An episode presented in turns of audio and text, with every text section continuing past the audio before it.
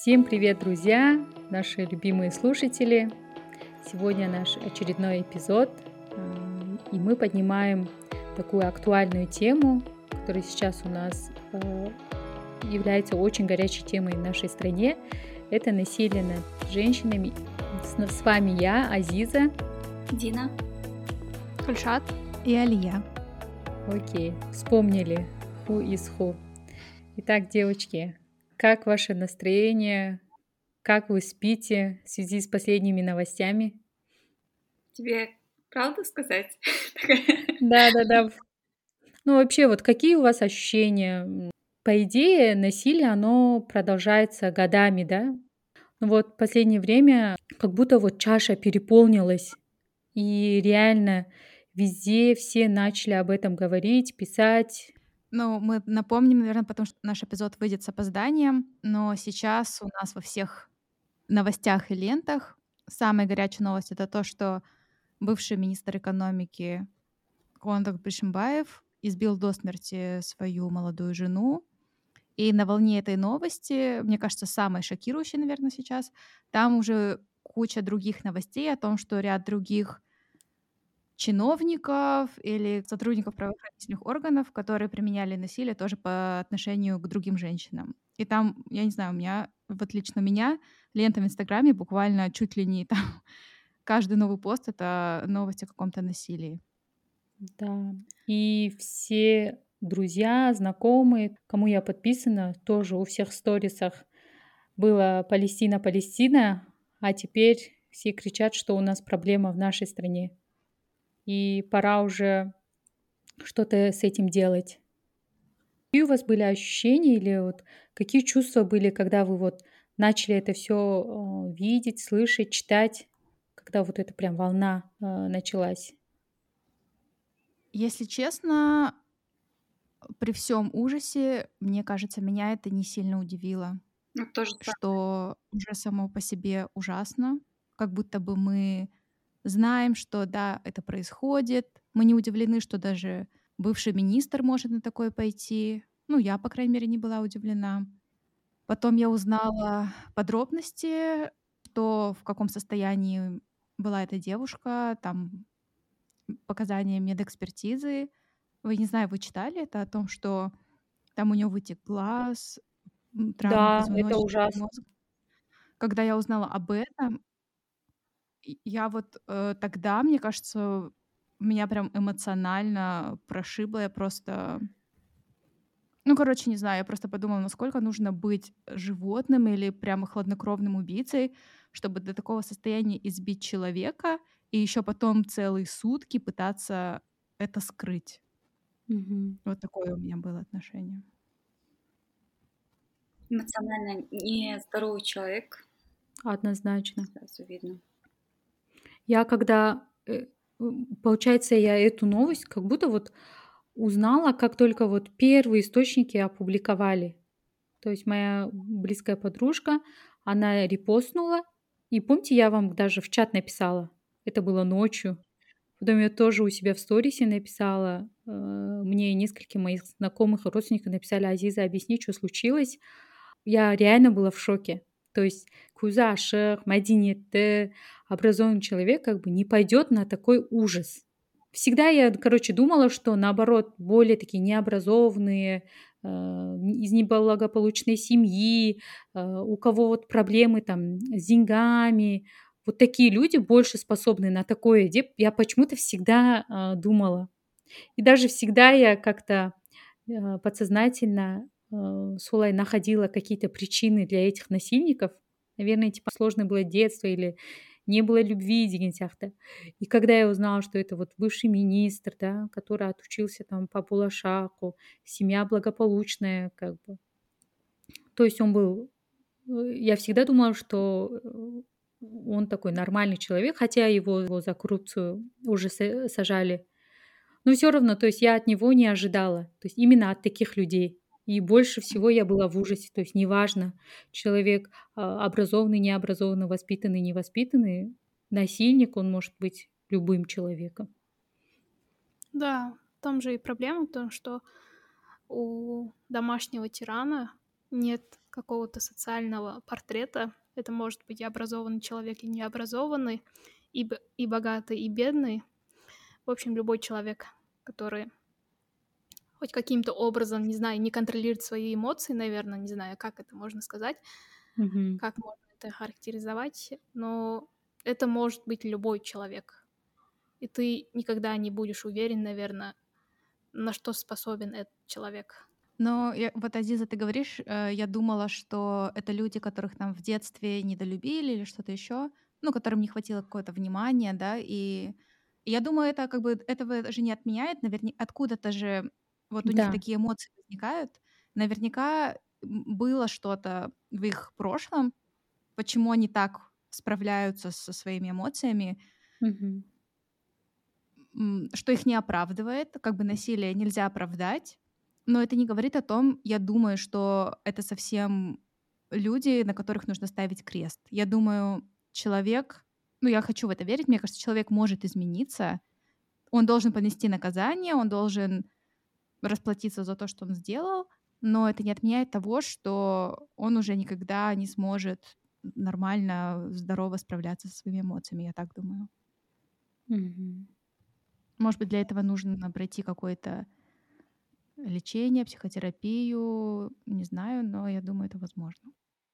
Вот как раз таки в Европе, допустим, после того, как э, они обращаются, жены обращаются о том, что мужья там их избили или что-то еще, э, то их отправляют на принудительное психологическое консультацию, ну, как можно знать, называю. И только после того, как э, психолог даст заключение, что они обратно могут вместе жить, типа можно этого человека, этого мужа подпускать к этой женщине, только после этого а, они имеют право встречаться со своими женами. Да, за рубежом это практикуется. Я тоже не раз это Да. слышала. А, У нас же, когда просто избиение идет, это как уголовный кодекс, нас- насколько я знаю. То есть, э, если ты заявление напишешь на своего мужа, когда он тебя избил, его просто первый раз могут в суд вызвать и сказать при- при суде, э, типа, больше так не делай. Мгм. М. Предупреждение получает. Да, просто предупреждение получает. э, И во второй раз, скорее всего, жена уже не пойдет в этот суд. Но если она второй раз еще раз подаст, то э, просто его закроют на 15 суток. Потом Мгм. отпускает. Через 15 суток э, ясно, какой человек оттуда выйдет. Он, скорее всего, выйдет очень озлобленным на свою жену, и дальше это все будет продолжаться. Мгм. Мгм. И то, я думаю, меньше, наверное, четверти случаев доходит до этой стадии, до суда, но, скорее всего, еще сотрудники правоохранительных органов тебя отговорят писать заявление или вообще начнут как на тобой деваться, что ты просто сама не захочешь дальше продолжать этот процесс. Да, вот как раз хотела по статистике немного пройтись. То, что э, вот Жанна Уразбахова, известный адвокат, который именно специализируется на, вот, на, э, на этих делах, которые насилие, избиение и так далее, э, она написала хороший пост, где написано, в 2015 году изменили кодекс, и, получается, насилие уже перевели в тяжкие престу- преступления. После того, как заводят э, дело об насилии, примирение сторон невозможно. То есть все доходит до суда, и дальше уже должно быть ну, какой-то вывод из этого. И вот в 2015 году 2000 дел было. В 2016 тоже 2000, в 17 1000, э, в 18 965, и так снижается, и в 2022 409 дел, к сегодняшнему дню 2023 года 332 дела. Это И это не означает, да, это не означает, что у нас э, вот э, с 2015 года снизилось это. Это означает о том, что просто дела не доходят до суда. Мгм. Просто как это было с Улжан, которую изнасиловали в подъезде, Охранник бара. да, охранник бара. Как это было с ней, допустим, следователи давят на жертву и просто не доводят дело до суда. Ну, у наших правоохранительных органов такое, такая позиция, будто скорее замять дело, скорее закрыть. Просто без возможности, да, быть услышанной, быть по понятой. В случае у Жанны, она же ведь, ну, ее в частности делают виноватой, да, что это ты же ведь сама была, типа, могла бы снять или там была бы против. Хотя вот этот факт, что ей угрожали ножом, на это следователи не, не обращают особого внимания. Да, и в случае супруги министра, она же ведь тоже в соцсетях же ведь двоякое мнение. Кто-то пишет, что и сама виновата, что как-то вообще ужасно и оправдывает действия угу. убийцы. Да, вот мне кажется, это и есть самое страшное, что это не просто один преступник, да, такой нашелся, а что очень много людей, даже среди моих знакомых, находят оправдание этому и считают, что как бы вина лежит тоже на жертве, на ней, на Салтанат, да, Нукеновой. Ну, помимо того, что вот классических отмазок, типа она сама виновата, или вот она типа из разряда таких содержанок, что она там и губы якобы накачала и так далее, как будто это дает право человека бить, тем более до смерти. Но я еще слышала, что отговорки в духе, ну то есть как бы все равно сама степень трагедии, то есть как бы человека за этими отговорками не видно. Типа да, она умерла, но это журналисты неправильно осветили эту информацию, или там все так не объективно освещено, но какая разница, мы знаем, что это точно было насилие, что оно закончилось смертью человека. Разве не это самое страшное, что это только один пример из того, что случается каждый день? Сколько, я не знаю, Гушат, у тебя есть статистика? По-моему, 400 женщин Около да, 400 да. женщин в Казахстане ежегодно умирают от рук своих партнеров. Да, это же ужас. Да. Вообще, что бы ни сделал человек, никто не имеет права поднимать руку. Даже если вспомним тоже э, самую гром- громкую дело, которое было раньше, Баян Есентаева, которую обменяли о том, что ты сама изменила, ушла к другому мужику и так далее. И все это Тогда, когда она сидит, уже она еле жива осталась, и говорит о том, что вот меня избил муж и хочет уже правосудия, она добилась правосудия, потому что она рассказала об этом, и у нее как, хоть какая-то есть власть, есть связи и так далее. А сколько женщин, которые не имеют такую власть, не могут доказать свою правоту о том, что они жертвы, и то, сколько грязи до сих пор ну, к Баян ну, идет, mm-hmm. да, от других женщин, типа, вот ты сама виновата, что тебя муж избил. Да. Понятие нашего общества, как будто вот в генах, да, э, жена должна уберечь брак, если там побил, значит, она заслужила. Значит, вот айтады ғой у нас вот қазақтарда тіліне ие болмады содан таяқ жеді а ничего что вот этот мужик просто не может себя держать в руках то есть эту часть никто не смотрит потому что наши мамы наши бабушки как будто это все вот терпели терпели может быть там там тоже по идее много же чего было у того поколения когда вот Советский Союз, и мужчины в какой-то момент остались без работы, многие начали пить, например, и тогда, наверное, насилия и смерти было очень много, просто мы не знаем, да, тогда не было вот интернета, э, люди просто терпели.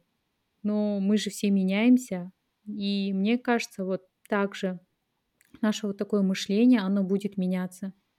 То есть э, то мышление, типа терпи, э, бьет, значит любит, и так далее, это уже тоже с прошлым поколением уходит постепенно.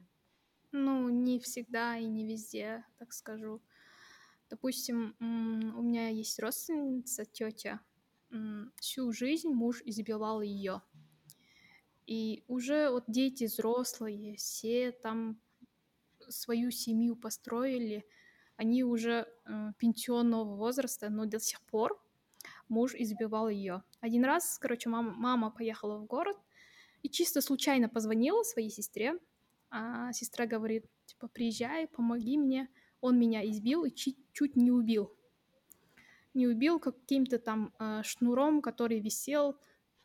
Она хотела до этого, она, она подавала на развод. Подали на развод, но их не разводили, потому что они предпенсионного возраста. Не знаю, насколько это было законно. А, потом мама позвала мили- полицию, они написали заявление, а, его забрали, и ну, мама, получается, заступился за свою сестру, увезла ее в друг, другую квартиру. Мама говорит, каждый раз, когда он дотронется до тебя, пиши заявление, пусть его забирают, потом автоматически вас разведут. Mm-hmm. Не знаю, сейчас вроде развели, но просто я к тому, что я вот вижу по их семье, дочь, а она замужем, она тоже, окажется, терпит такие же побои от своего мужа. И сын тоже может иногда там поднять руку на свою жену. То, что они видели в своей семье, то и продолжается в семьях их детях. Угу. Вот эта цепочка когда-нибудь же оборвется, может быть. Я надеюсь, конечно, да. Угу. Вот я хотела этот вопрос спросить. Вы были когда-то свидетелями э, вот такого бытового насилия, может быть, в вашей семье или в семье ваших каких-то родных, друзей, близких, может быть, просто даже на улице. Э, и вы вмешивались или вы просто делали вид, что как бы ничего не происходит? И тоже помогали, да, ему. Но у меня, я знаю, что в семье моей бабушки и дедушки, они были мужем и женой, по, и по материнской, по отцовской линии было насилие по отношению, ну, со стороны мужей по отношению к женам. То есть мои дедушки били моих бабушек.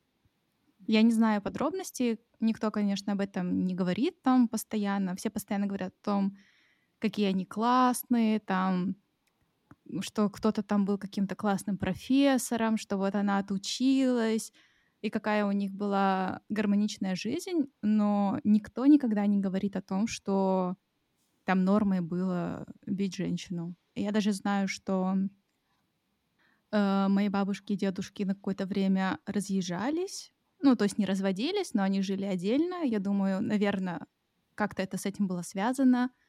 Потом снова съезжались, но об этом не принято говорить публично. Это просто вот я слышала от своих родителей, но больше никогда ни от кого не слышала.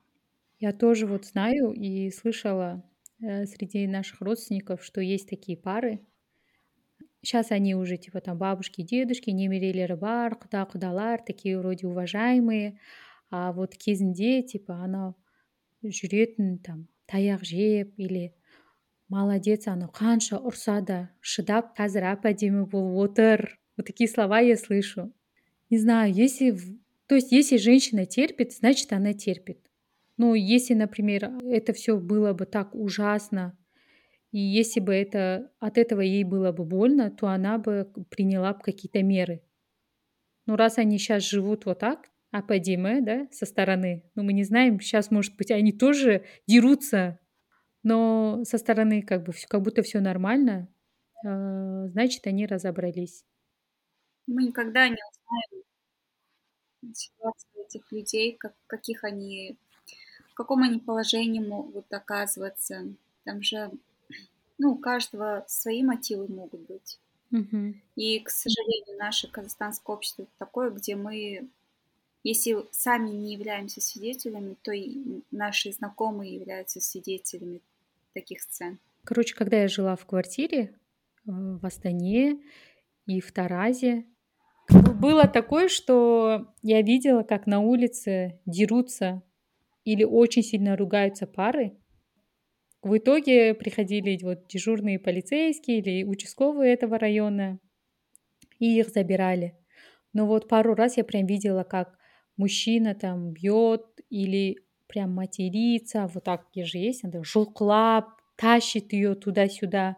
Я вообще не вмешивалась, потому что я была тогда маленькая школьница, что ли, вот такое. Но в, в, в двух случаях это было, что они были э, под алкогольным опьянением. А, кстати, между прочим, я, конечно, не хочу делить по нации. Э, в двух случаях это были русские люди. И в детстве я почему-то всегда думала, что орыстар ғана төбелеседі мне кажется қазақтар үндемей үйде үйдің ішінде ұрады а орыстар сыртта ұра береді просто у нас русские русские соседи они тоже как ты говоришь пили вместе они сидят там, пьют, короче, и какой-то момент начинается весь этот ор, короче. Иногда жена бьет мужа, иногда муж бьет жену. Я хотела вот вернуться, Азиза, то, что ты сказала, ну, если женщина терпит, значит, типа для нее это норм. В основном же терпят, ну, из-за этого яд, который у нас во всех головах сидит, типа яд возвращаться в свою семью, яд разводиться — и что скажут другие люди и так далее. И еще не хочу лишать детей отца. Ну, mm-hmm. в обеих случаях ты, получается, не выбираешь себя. В первом случае ты вообще просто э, живешь э, жизнью других людей, о том, думая о том, что что скажут другие люди. Во втором случае, мне, мне кажется, дети не скажут спасибо, когда повзрослеют, Лучше бы они жили спокойную жизнью, без такого отца, который периодически бьет твою мать, да, чем жить полной семье, якобы полной семье, но каждый раз видеть вот это. Просто я вот иногда читаю паблики, где вопросы задают, и там один раз встретился такой вопрос.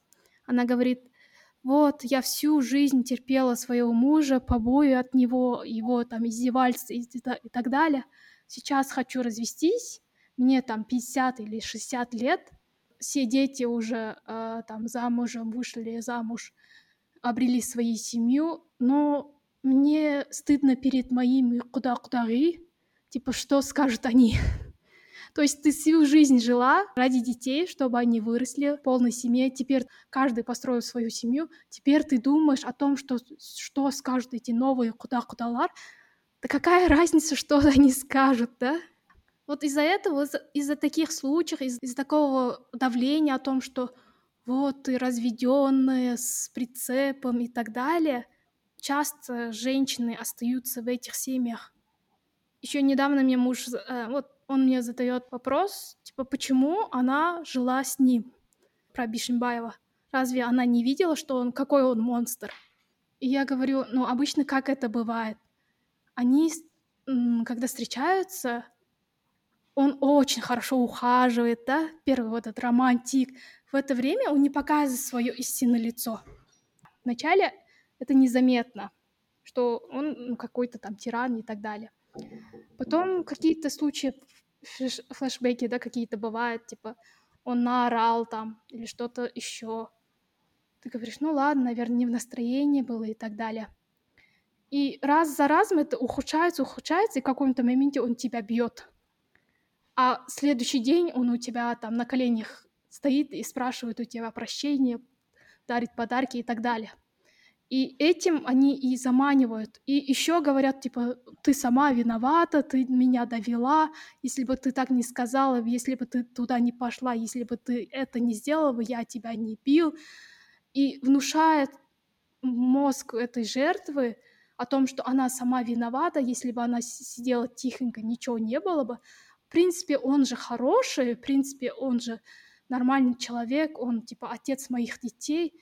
Ну, просто иногда бывает такое, да, он меня бьет, но если я буду тихо себя вести, то ничего не будет. Они ну, с таким мышлением живут ну, с годами. Еще один признак абьюзера это то, что он ограничивает твое общение с другими людьми, и тебе на первых этапах там знакомства может показаться, что это очень романтично, что он так тебя любит, что ему так что он так тебя ревнует, настолько у него сильные чувства, но на самом деле это уже красный флажочек. Мне кажется, человек, который тебя любит, он должен э, желать тебе лучшего, в том числе социального, нормальной социальной жизни, и не изолировать тебя от своих близких. Да. На самом деле, многих девушек как раз-таки вот это чувство ревности импонирует. Если, например, женщина чувствует недостаток любви, а ревность это же такое яркое его проявление, да, типа, ну, я за тебя горой, и, и ты моя собственность, да, и женщине это может, наоборот, в состоянии, как будто она слабая, под защитой, вот это, наоборот, скажем, обратная сторона медали, она может попасться чисто на таких э, коротких эмоциональных качелях, скажем. Но mm-hmm. в действительности ревность это один из самых явных показателей абьюзера. Вот, кстати, про то, что девушка слабая, я замечаю, как у меня меняется к этому отношение. Вот не раньше, я помню, когда в школе училась, мне очень нравился вот этот образ такой слабой, беззащитной девушки, что я там на физре не могу там, да, толком не отжаться, ничего. Но мне казалось, это так романтично, я такая хрупкая, я такая вот... Э, это так привлекательно, наверное. Ну, в таких вот разных мелочах это проявляется. Уже не знаю откуда, но, наверное, как бы общество создает такой образ. И сейчас мне это не кажется совсем привлекательным. Мне не кажется, что хрупкость девушки или там слабость девушки, точнее, это как-то сексуально или привлекательно. Скорее, наоборот, уже сейчас мне так кажется. Вы не замечаете у себя какое-то такое отношение? Вообще, как вам кажется, девушка должна быть слабой? Ну, слабой в каком плане? Что имеется, физически или не уметь постоять за себя или, или что? Что вы имеете в виду под Ну, я вот не знаю, что они имеют в виду, общество. Ну, наверное, в первую очередь физически, но как будто бы и даже психологически, типа, если ты споришь с мужчиной, ты должна как бы ему немножко поддаваться, потому что иначе это непривлекательно. Вот ты как бы... Твое мнение не такое mm. сильное должно быть. Ну, то, что мы физически слабые, это такие есть. Ну, слабее, да. Это как бы среднестатистически, да. Хотя бывают женщины сильнее мужчин. Да, да. Да, но в этом плане я, я, я не буду спорить. Я элементарно могу дверь торговых центров не, не суметь сразу открыть, потому что они тяжелые для меня слишком. Но в этом плане, да, я признаюсь, я слабая. Но если говорить про не знаю, позицию в работе, да, насколько ты хороший либо плохой специалист, или, я не знаю, вот постоять на себя, ответить правильно, э, на какие-то позиции выдерживать, то здесь я бы вообще не делила. Я разделяю, по крайней мере, только вот биологическое разделение. Mm-hmm. И знаете, вот сейчас э, это круто, что мы можем об этом так беседовать открыто, да, и у нас есть четкая позиция, что это неправильно, что так не должно быть. И вот вам не кажется, что мы об этом говорим, потому что вот сейчас есть такие условия. А раньше, к примеру, мне кажется, у детей просто было не принято об этом говорить, поэтому это все оставалось внутри семьи. Да, тем более вот как вот Кульшат сказала, э, у казахов больше принято всем казаться, у нас все хорошо, но в семье или там в отношениях могут быть такие э, волны динамики, да. Все, мысль просто закончу. Вдруг сейчас еще наши слушатели подумают, что Азиза такой плохой человек, что она думает, что только русские дрались. Ну просто реально в детстве у нас и соседи были русские, а казахтардан я такое вообще не слышала. И в детстве я реально думала, что э, типа самое ужасное... А, еще помните, э, были разные телеканалы РЕН-ТВ, что-то, что-то, где показывали... Да, потом еще передача была про суд, и там разбирают mm. какие-то проблемы. Это же э, русские снимали это все. А мы же в детстве смотрели все эти передачи, и реально я тогда думала, что типа, ой, бай, убить, расчленить, или там избить, изнасиловать, еще и что-то там ужасное сделать, только они на такое способны. Потому что я только видела это. А когда вот постепенно я узнавала, что, о май гад, на казахтар тоже так делают. Я вам еще пару раз говорила, что в Инстаграме есть тоже страница, это правозащитница, тоже адвокат. И плюс она, короче, каждый раз публикует разные истории людей, которые ей написали кто был э, жертвами или свидетелями этих насилий. И она в один раз говорит, что в день ей как минимум 10 писем приходит. Прикиньте, 10 писем в день. Она публиковывает не всегда все 10, но э, каждый день она публикует 2-3 э, письма. Я когда начала это все читать, я поняла, что неважно какая нация, какая религия, тут даже как бы религия не спасает, Люди могут просто прикрываться, ой, ба, я верю в Бога, а, нельзя делать так, нельзя делать так, а на самом деле у них в семьях тоже ужасное происходит. То есть вот, да, насилие, оно вообще не смотрит, как мы еще в начале эпизода сказали, образованный, необразованный, воспитанный, невоспитанный, а это вот реально психологическое состояние человека. Это как Асем Жапишева говорила, сценарист фильма «Бахат», который продюсировала Баян Есентаева. Мгм. И Асем говорила, что ей пишут о том, что типа невозможно в жизни, что такое происходит, как сценарий Бахат. Типа не Мгм. бывает такой в жизни, это все придуманное. И сегодня я узнала подробности дела Бишимбаева, как он сидел и ждал, пока эта бедная женщина умрет несколько часов. Я говорю, ну, как это невозможно? Вот перед глазами вот такое происходит.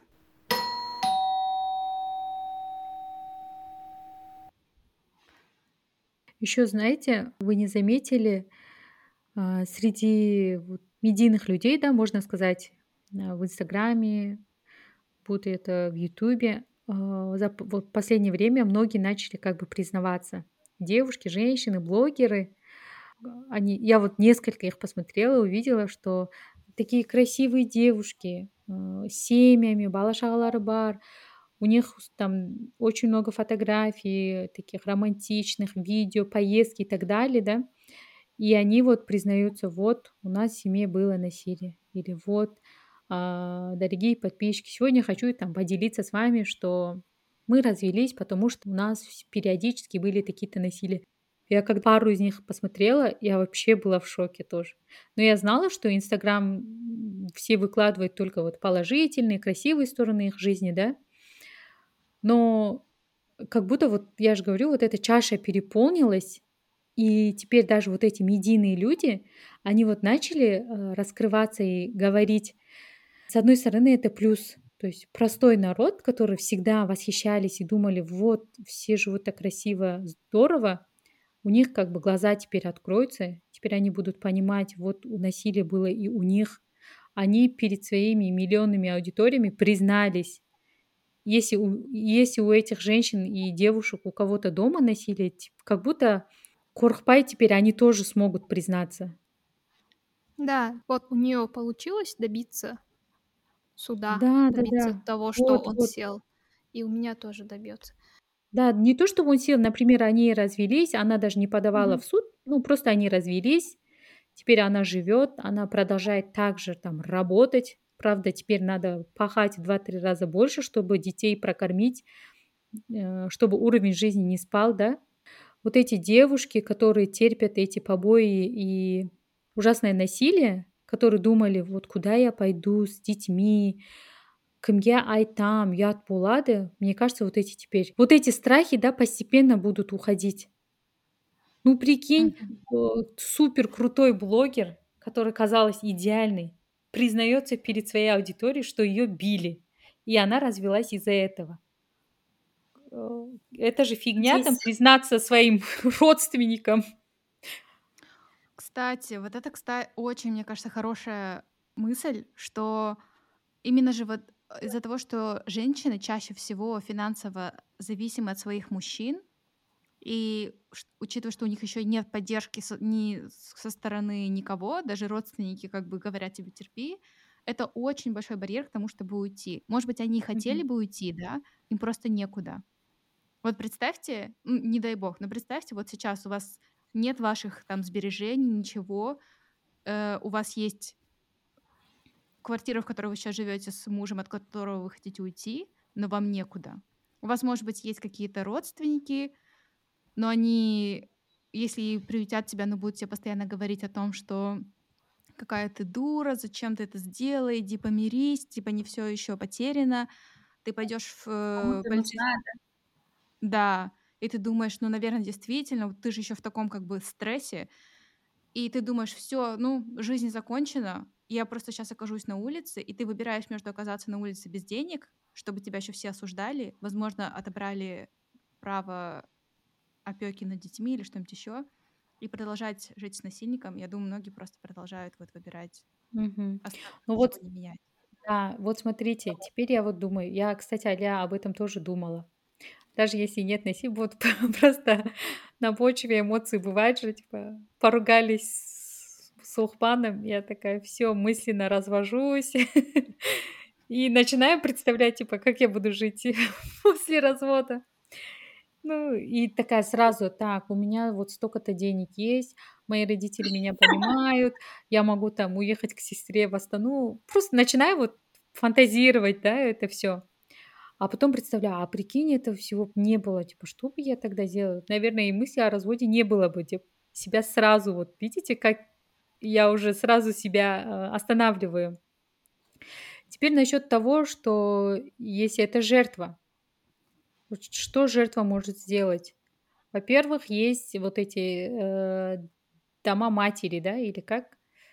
Короче, Кризисные какой-то центры, дом да, матери. кризис-центр, дом Мгм. матери, куда можно обратиться. Какое-то время можно там пожить. Если у тебя есть какой-то диплом или образование, или ты что-то умеешь, они тебе помогают, чтобы ты там чуть-чуть на ноги встал.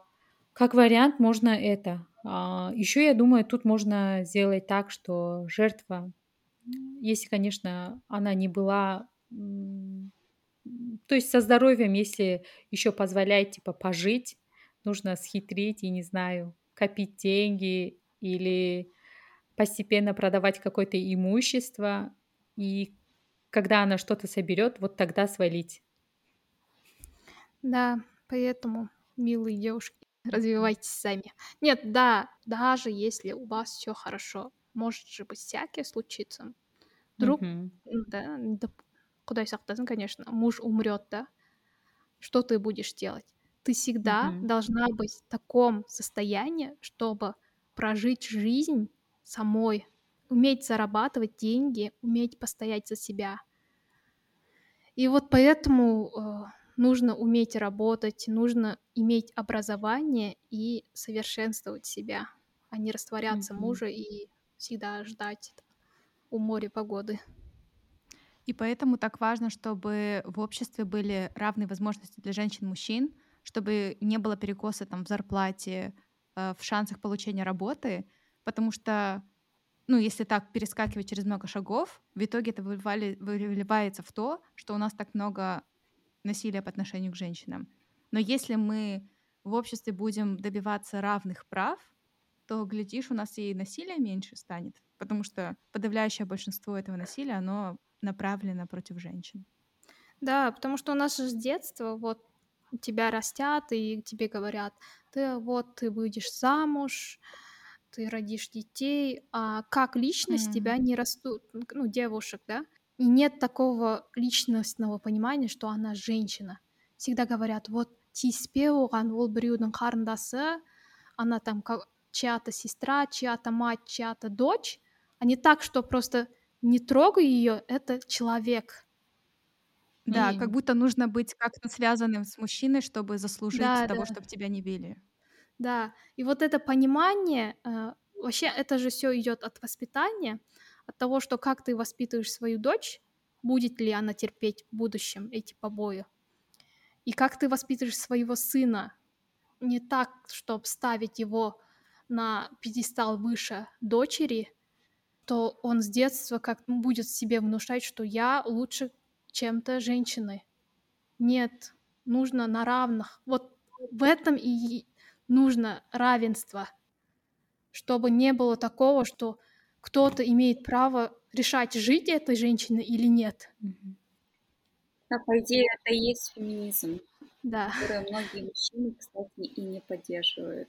Просто, мне кажется, феминизм они не понимают, они э, начинают вот это вот, вы чего вам не хватает, у вас же все окей, все же хорошо, живете, работаете, но если углубиться, вот это в понимание того равенства, что нужно воспитывать и дочку, и сына наравне, что обе имеют право жить, ну, что-то делать и выбирать себя, а не так, что женщина должна жить ради детей, ради мужа или ради кого-то еще.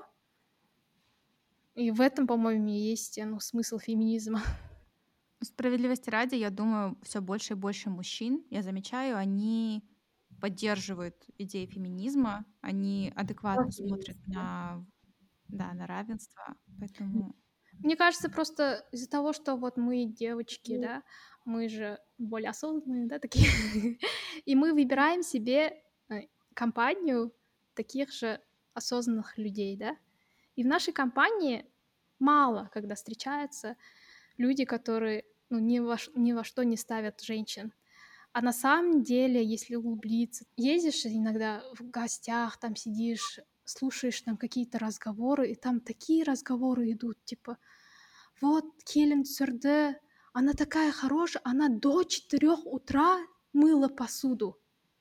Типа, классная Келин. Меня это так взбесило, реально, я несколько дней это повторяю уже, нескольким людям повторяю, мужу говорю, там, подругам говорю. Не, реально, почему ее оценивают потому, как она делает домашнюю работу, почему ее не оценивают потому, как, какая она умная или не умная, образованная, необразованная, как она разговаривает и так далее, да, это же будущая мать твоих там немере, э, жена твоего сына, а ты ее оцениваешь, насколько она хорошо умеет делать домашние дела. Как будто это главное, как будто ты взяла не, не, не невестку, а домработницу.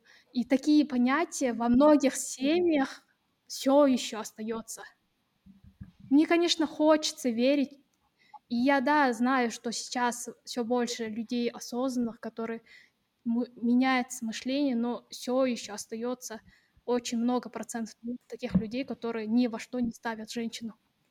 Да, конечно, это, мне кажется, вот эта волна осознанности, она вот только-только начинает обороты, и нужны еще там пару лет, даже не 3-4, может быть, даже 10-20 лет, чтобы наконец больше половины людей стали мыслить по-другому.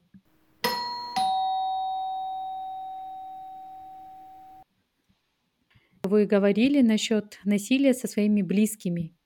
И насколько вы можете, например, у сестры, у брата или у мамы, да, вот именно у близких людей спросить, типа, было ли э, применено какое-то насилие или сталкивалась с этим деген сияқты. Я вот подумала, так я, оказывается, не могу. Ты боишься правды? Я вот не знаю. То есть У- Боишься услышать, что тебя испугает? Да, может быть так. Среди всех моих вот самых близких знакомых, друзей я конкретно вообще вот не видела и даже не подозревала, типа, может быть, в этой паре есть насилие в их отношениях деген нәрсені. Именно физическое насилие. Всякие манипуляции, это все есть, ладно, это, это уже ладно. Но вот такое физическое насилие я вообще как бы не подозревала. Потом я такая думаю, может быть, стоит спросить, и если нужна помощь, то протянуть руку. Может быть, этот человек терпит, терпит, терпит и не знает, у кого спросить помощь. Может быть, среди моих э, самых близких есть э, такие жертвы. Но я даже не представляю, как я об этом спрошу или что. Но в общих чертах, когда мы общаемся э, или там с какими-то новостями делимся, я вот всегда говорю, типа, не надо терпеть, нужно говорить. То есть как-то обобщенно говорю. Но так вот спросить, как будто и у меня не хватает смелости. А вы можете так спросить? Или вы спрашивали? Ну, что бы ты тогда сделала, к примеру, если бы узнала, что твой близкий человек находится вот в состоянии жертвы и подвергается насилию? Ну, я первым делом, конечно, спросила, типа, нужна ли помощь. А разве факт, что она тебе сказала, ну или он да, тебе сказал, не, не есть признак того, что человеку нужна помощь? Ну, мне кажется, судя по некоторым семьям, да, они могут сказать там, я там бір екі рет болды ол кезде ол ішіп келді қояды ғой или там бірдеңе ну не знаю короче если они не кричат э, если они не просят помощи значит жертва жертва тоже в позиции жертвы ну конечно я бы короче там лекцию прочитала бы типа Ойба, это может все обер... там, дойти до того, что тебя могут в один день просто убить. И сто раз сказала бы, типа, подумай, может, типа там есть такие-то, такие-то варианты, предложила бы. Ну, не знаю, первые шаги, наверное, мои были бы такими. Мгм. Да, просто было бы вот более, скажем, весомая помощь, если бы, если взять, взять случай, что женщина подвергается домашнему насилию периодически, если ее муж избивает, и при этом, возможно, даже она обращалась, да, в правоохранительные огр- органы, и те, в свою очередь, не смогли, да, ему э, ситуации как разрешиться в корне. Ну, нет уж у женщины выхода. Единственное, да, может она развестись каким-то образом, если добьется этого развода. Это же тоже не...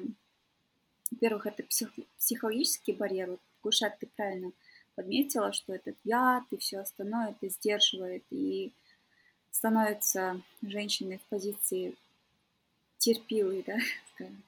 А вот если бы была более такая правовая защита, то мы были более спокойны, могли бы сразу сказать, ты мне скажи, к примеру, да, если будет такое отношение, то если ты не обратишься в органы, то есть тогда я за тебя сделаю, и человек уже получит наказание в полной мере, такое, которое это заслуживает. То есть некоторые, возможно, боятся, не то чтобы боятся, они хотят, чтобы именно факт э, вот этой подачи заявления, да, закрепилась именно на, на этом человеке. Может, этого боятся жертвы. А, ну если так, да, но вот у меня есть конкретный пример. Вот послушайте, это э, девушка, наша ровесница. После свадьбы начались вот такие, вот такие физич, физическое насилие. Когда он выпивает, он может тоже, короче, там рух бить, пинать даже.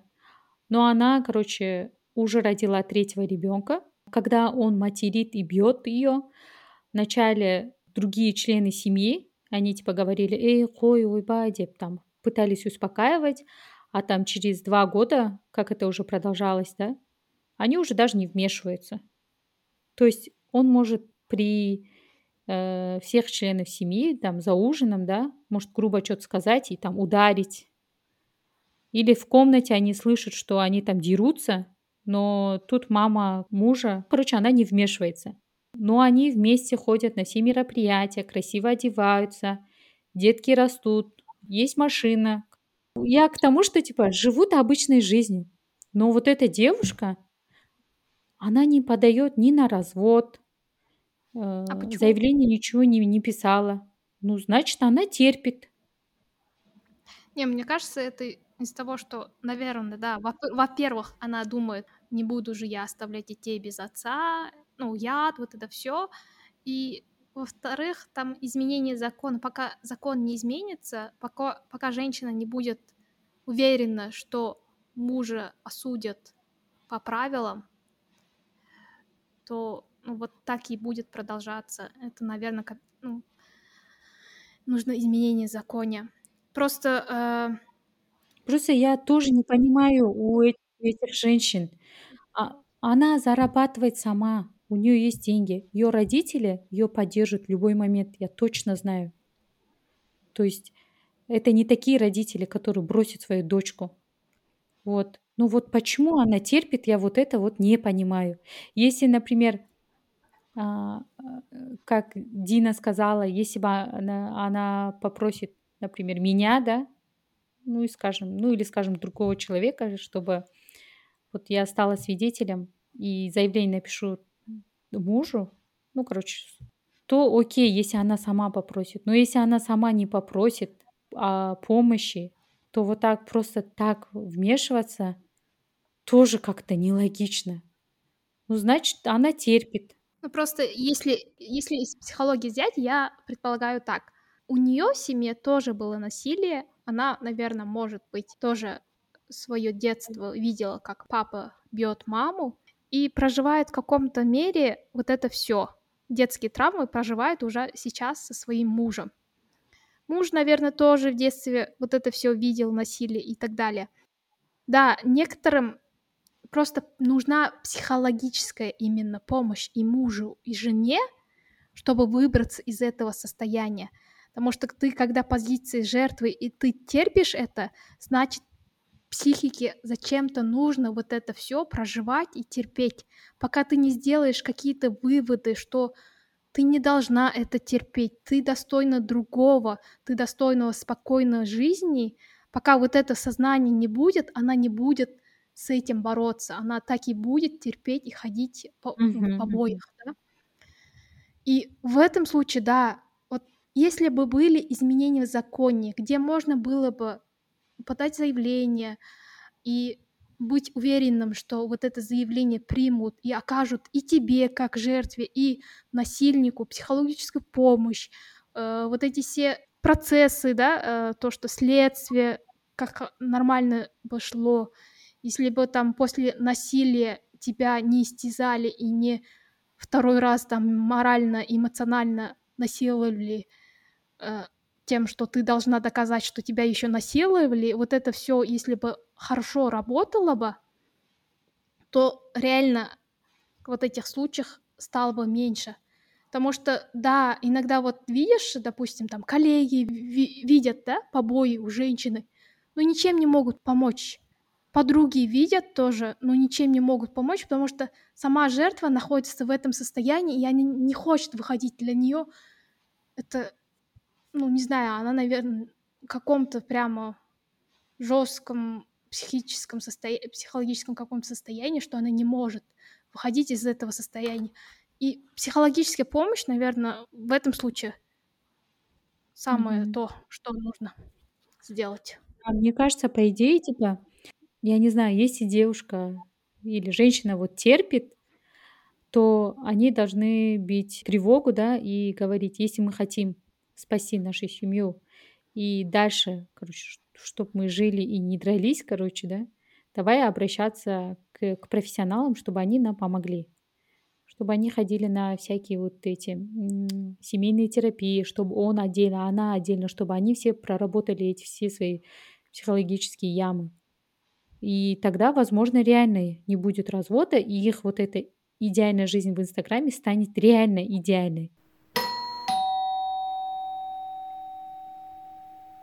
Вот мы раньше говорили, не знаю, кто из вас, Кушат или Азиза, но кто-то э, сказал, что ну, то, что женщина не самореализовалась, да, вот финансово независима, что она вот не знает, что делать после развода. То есть это ее комплексы, да, которые держат ее именно в этих абьюзивных отношениях. Ведь на самом деле то же самое и с мужчиной происходит. Э, почему он поднимает руку на женщину, которая физически слабее, ну, потому что он сам слабый тоже. Слабый в том mm-hmm. плане, что, ну вот, например, взять даже этот фильм «Бахыт», да, там что же главный герой свои вот эти неудачи в жизни он а, выплескивает в виде эмоций и бьет свою жену, когда она, ну, в кавычках, косячит, да, то есть mm-hmm. и свои слабости переливает на нее. И на самом деле, если обе стороны будут достаточно вот осознанными, самореализованы, да, знать, что они хотят в жизни, что они могут, тогда на самом деле вот таких нездоровых отношений было бы намного меньше. И когда вот мы же говорим, что мы можем сделать, да, воспитание детей и все остальное, это, ну, понятное дело, но самое главное, я, я вот сейчас делаю вывод, что мы должны в первую очередь, каждый человек должен о себе заботиться, о своем счастье. Если он сам будет счастлив, то и его окружение, его семья, родные будут счастливы. Нужно самого делать счастливым и не ждать вот этой помощи или что что-то произойдет, стерпится, слюбится и все остальное. Mm-hmm. И еще, мне кажется, нужно ну, с детства и даже уже сейчас по отношению к другим женщинам в своей жизни не проецировать вот эти патриархальные установки. Даже маленькие вещи, к которым мы, может быть, привыкли, мы даже не замечаем, что они несут в себе какой-то э, такой, типа, уничижающий посыл. Э, но даже такие вещи, вот, типа, когда замуж или, ну, что там, у тебя кто-то появился, мы как бы это спрашиваем, ну, так, шутливо, может, из хороших побуждений, но это посылает все равно такой посыл, тем более, если это повторяется часто, что ты, как женщина, сама у тебя как бы неполноценная жизнь. Вот да, у тебя может быть все прекрасно, но вот чего-то не хватает. Но почему? Почему? Если у женщины все отлично, но ей просто каждый раз, когда капают на мозги, у нее действительно складывается ощущение, тяжело уже противостоять этому, что, может быть, действительно чего-то не хватает, может быть, я сама по себе, ну, как бы неполноценна, не считаюсь. И получается, мы ценность мужчины искусственно взращиваем за счет каких-то, ну, жертвуя своим положением. И э, там детям в детстве говорить это там э, ты девочка, это не твое дело, будь скромнее, там одевайся скромнее, э, лишний раз промолчи, будь слабой. Мне кажется, это все в конечном итоге приводит к тому, что женщины считаются неполноценными, неполноценными без мужчины. Когда она считает, что она действительно неполноценна без мужчины, ей тяжело уйти из, от абьюзера, из семьи. Если ее не поддерживает ни государство, ни близкие, это вообще втройне тяжело. Поэтому мне кажется, что в наших силах это, наоборот, поддерживать женщин и не плодить вот это токсичное отношение. Вот я вам сейчас один кейс скажу, что я становилась свидетелем побоев женщины, и, к сожалению, даже очень близких людей, намного близких, чем это бы хотелось. И вот буквально, не знаю, год есть или нет, мне поступает э, звонок от моей родственницы близкой, которой, ну, сейчас я не, не в близких отношениях, но видно, что человеку вот некуда больше обратиться. Она звонит мне посреди ночи, голос очень дрожащий.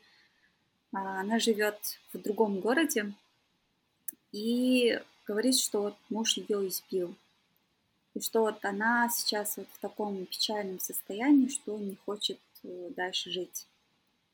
Я вот, во-первых, мне было немножко, ну, понятно, страх, это все чувство было, но было удивление, что неужели я тот единственный человек, то есть это, если она ко мне обратилась, да, с человеком, которому вообще, скажем, год не общались, то это край. Никого не осталось, значит, ее никто не поддерживает. И я тогда ну, максимально старалась успокоить, во-первых, чтобы вот это отогнать от нее мысль о суициде, и во-вторых, поддержать, что, что она не одна. Но в итоге где-то час переговорили, и да, успокоилась, и я говорю, например, ну, что может она сделать? Я говорю, раз ты мне сейчас обращаешься, значит, у тебя это было ранее. Давай обращайся, не жди следующего раза, обращайся в органы, да, пиши заявление. А, пусть получит за это действие наказание. И что вы делаете? Обратилась ли она? Нет, Нет же. Нет, не обратилась. И она дальше живет. Да, к сожалению, не знаю, как, каких они сейчас отношениях. Очень сомневаюсь, что муж изменился, да, возможно, это все продолжается, просто человек не делится со мной. Но она выбрала способ, ну, э, вариант остаться в семье, потому что она созависима от него, как в материальном плане, и квартира тоже принадлежит супругу. И так как работает, да, такой с, а, с хорошим заработком, чтобы обеспечивать и себя, и ребенка, кстати, у нее ребенок, тоже держит ее в семье. И вот это вот из-за того, что семья создалась на вот изначально на таких условиях, возможно, это даже и был, да, брак по расчету, то это и держит а, женщину в, в таких абьюзивных отношениях. Ну и когда вот говорят отчасти, да, что мы сами ищем женщины, вот такой типаж мужчин, то это отчасти правда. Потому что есть вот эта вот неуверенность, есть вот это какой-то маленький э, расчет и плюс надежда, что, ну, то есть эти розовые очки, и что человек просто не замечает все эти признаки тирании и выходит в итоге замуж. Но хотите, я расскажу страшную историю? Мне просто Динина история напомнила. У меня была тетя, которую я никогда не видела, она покончила жизнь самоубийством. Самое ужасное, что она убила себя и своих двух маленьких детей. И когда я спрашивала, почему, мама говорила, что ну, она переживала развод, они там собирались с мужем разводиться, И я уже не помню, если честно, а, там было насилие или нет. Возможно, было, просто как бы я сейчас уже не могу, не, не точ- точно не вспомню факты, но кажется, у них, в принципе, были такие токсичные отношения, я не удивлюсь, если что-то было. И, видимо, настолько она чувствовала, ну, ну, не чувствовала поддержки в обществе, настолько она была потеряна, и настолько, мне кажется, она считала, что жизнь закончена, что она просто в одну ночь по очереди убила своих детей и потом себя. Я просто представляю, как нужно, ну, не хотеть дальше жить, чтобы по очереди убить своих детей и потом еще себя. Вот Короче. таких же новостей очень много же. И, э, помните, еще в прошлом году самое ужасное было какая-то молодая девушка спрыгнула с этажа со своими детьми. Помните, это mm-hmm. было вообще да. жесть. И вот вчера она, э, вот когда я слушала интервью где вот Тимур Балымбетов позвал адвокатов, и вот Улжан, когда ей пришли вот эти полицейские домой, и они, ну, когда они вот э, не то что уговаривали, а прям принуждали, да, чтобы она забрала заявление, и она в истерике позвонила, ну, адвокату, короче, и она уже говорила, что все, я, короче, прыгну с седьмого этажа. Кажется, она на седьмом этаже живет. Ну или там. Потому что она просит помощи у людей, которые должны защищать ее, а те приходят и говорят, давай, короче, мы не будем это дело открывать. И это до такой степени, это дно, а, и она уже не верит ни в кого, ни в чего, да. И как будто вот последнее решение это просто иди и убейся. Вот. Угу. То есть жертвы, они реально это самые, короче, последняя степень отчаяния, когда они уже просто идут на суицид. И вот, вот адвокат говорит, она по телефону успокоила, у нее прям уже истерический вот этот э, голос, э, вот эти разговоры были, а она говорит, еле успокоили. И самое ужасное, а, они даже скорую вызвали, потому что она не могла успокоиться. И знаете что? Скорая пришла, она дверь открыла скорой. Эти правоохранительные органы, э, люди, правоохранители, они ждали, пока скорая уйдет, и дальше продолжили. Жесть. Это насколько нужно быть человеком без... Это вообще, во-первых, это... У них вообще мозги есть, я вот это не понимаю, короче. Вот. У меня еще, мне еще в голову пришли примеры из-за рубежа, потому что нам может казаться, что ну вот есть страны, в которых там у женщин более равноправное положение. Ну, короче, когда я жила в Америке, там была история про студентку Колумбийского университета, а это очень престижный университет, mm-hmm. и она училась ну, получала какую-то степень в области искусства, и у нее был такой арт-перформанс, она ходила на все свои лекции, таща за собой такой большой матрас. У нее история такая, что ее изнасиловал ее однокурсник, с которым она встречалась, но тем не менее, ну, как бы у них там намечался секс, но в какой-то момент она передумала, но он все равно продолжил свое дело, и mm-hmm. она писала об этом в университетскую полицию, и они ничего не сделали, они даже не сделали ему никакой там ни выговор, ни то, что исключили. И она вот как бы в качестве протеста устроила вот этот арт-перформанс, и там поднялся такой скандал, и в итоге она получила хейт там со всех сторон. И, по-моему, этого парня все-таки в итоге исключили. Но суть в том, что там даже в, странах, в которых положение женщин, ну, по данным лучше, даже там очень часто женщина все равно сталкивается с victim блеймингом, и если происходит насилие, то винят в основном ее, и мужчина часто остается безнаказанным. Или помните историю с Джонни Деппом и Эмбер Хёрд? Ну, это вообще да, как бы была.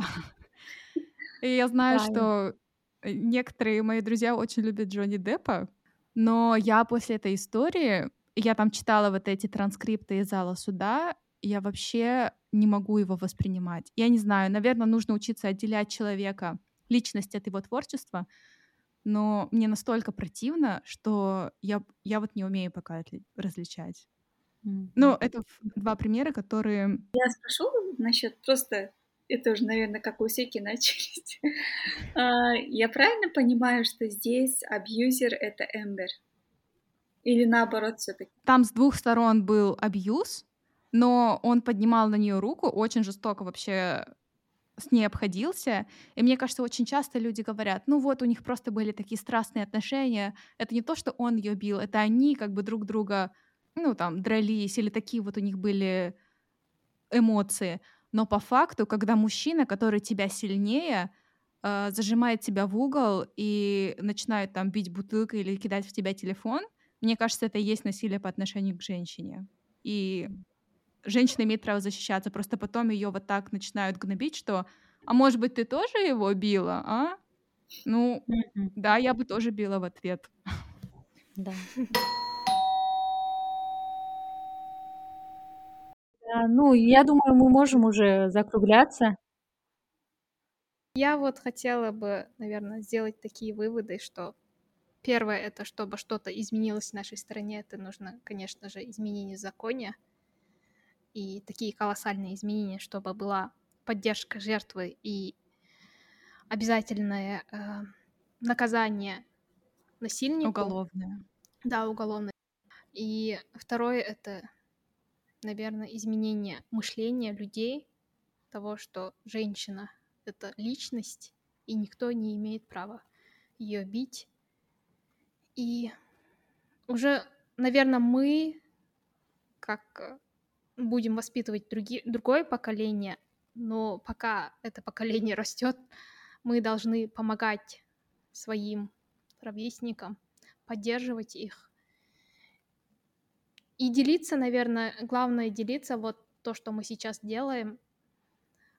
Это, наверное, не просто разговор четырех девушек, а это, я надеюсь, что это, это что-то большее, и у слушателей будут какие-то выводы сделаны, что вообще не стоит терпеть такого унижения. Даже если, когда вот говорят же, типа, вот я живу с этим человеком ради детей, просто подумайте, если вы один день придет и он убьет тебя, на кого останутся твои дети. Мгм. Алиадина, что вы хотите сказать напоследок? Ну, я чуть-чуть дополню Мгм. мысли, что нужны законодательные изменения. И вот сегодня мы записываем подкаст 15 ноября. И читали ли вы в новостях, что ну, предложение да, депутата Мажилиса Да, да, да, лед тронулся. Асхат Аймагомедов, да, и вот как раз таки там есть пункты, что нужна уголовная ответственность за побои э, ну, в сфере семейно-бытовых отношений. Я очень надеюсь, что это не пустые слова, и просто предложения возникли из-за вот э, шока общественного резонанса. Мы пе- петиции, да, подписываем, но факт, будут ли какие-то изменения, здесь все равно остается сомнение, потому что ну, не единственный раз, да, когда общество выходит в в пользу каких-то э, правок в законодательство, но не всегда это все поддерживается. Поэтому именно я надеюсь, что таких случаев у нас будет меньше, и государство наконец-таки услышит, потому что, ну, реально дальше продолжаться в таком формате уже нельзя. Мы женщины, да, хотим быть услышанными, да, пятицашки такие. Просто хочу сказать, что, ну, реально эм, надо в первую очередь, как человек, знать себе цену, любить себя, находить себя и просто создавать свое счастливое окружение. Да, я тоже думаю, надо начинать со своей жизни, со своего окружения, пытаться пресекать в себе и в остальных какие-то, ну, мизогинные шуточки, какое-то пренебрежительное отношение к женщинам, пытаться говорить о равноправии. Ну, может, не так назойливо, чтобы потом все говорили, а она какая-то, типа, надоела уже эта феминистка гребаная. Но э, по отношению к, ну, как бы своими действиями или словами, чем у вас лучше получается, показывать свое отношение, поддерживать женщин в своем окружении, чтобы, если вдруг, не дай бог, они оказались в тяжелом положении, они знали, что они могут к вам обратиться, как минимум. Женщины, мы с вами. Мгм. Я тоже соединяюсь к вам ко всем перечисленным пунктам, которые вы сказали. И вот на, реально, на самом деле, э, начинать все с себя. Я вот в последнее время, э, вот этот год, я прям замечаю, например, мои какие-то стереотипные мышления. Я могу что-то сказать или что-то подумать, да, а, насчет э, женщин, а потом такая, так, стоп, стоп, Азиза, на самом деле ты это не поддерживаешь. Я начинаю это проговаривать. Ну, сейчас пример приведу, если еще вырежу. Например, моя мама говорит, ну, подружка тұрмысқа шықты ма? Я говорю, нет еще. И она говорит, ой, бу, әлі жүр. И я говорила, ну, ничего страшного, мама, типа, неважно же, когда. А сейчас я говорю, так, Азиза, раз ты хочешь, чтобы люди менялись, чтобы твое окружение и твое вот мышление, да, я просто говорю, ну, конечно, я не могу это все говорить всем, но, например, своей маме я могу сказать, мама, замуж выйти и стать полноценной счастливой, это, это не обозначает, что, то есть, замужество это дает тебе полноценное счастье. Человек может быть и без замужества быть счастливым, вот так говорю. Или там, например, если какая-то подружка делится, что муж там такой-то, секой-то или что-то, я говорила, типа, ну это же не мое мнение. Но я не говорю, типа, конкретно, а что он так не делает. Но я говорю, ну вообще, типа, если мы будем сами там правильно э, доносить или лучше говорить и говорить, что это нас не устраивает, то все постепенно будет меняться. То есть я реально работаю над собой, своим мышлением. И если каждый человек, мне кажется, будет так маленькими шажками э, меняться, то и наше общество со временем станет другим. Короче, я думаю, что давайте бьешься, чтобы мы все дожили и увидели такое общество. Да, поддерживаю. Всем пока. Всем, Всем пока. Спасибо за внимание. Обнимаем. Всем спасибо. Всем пока.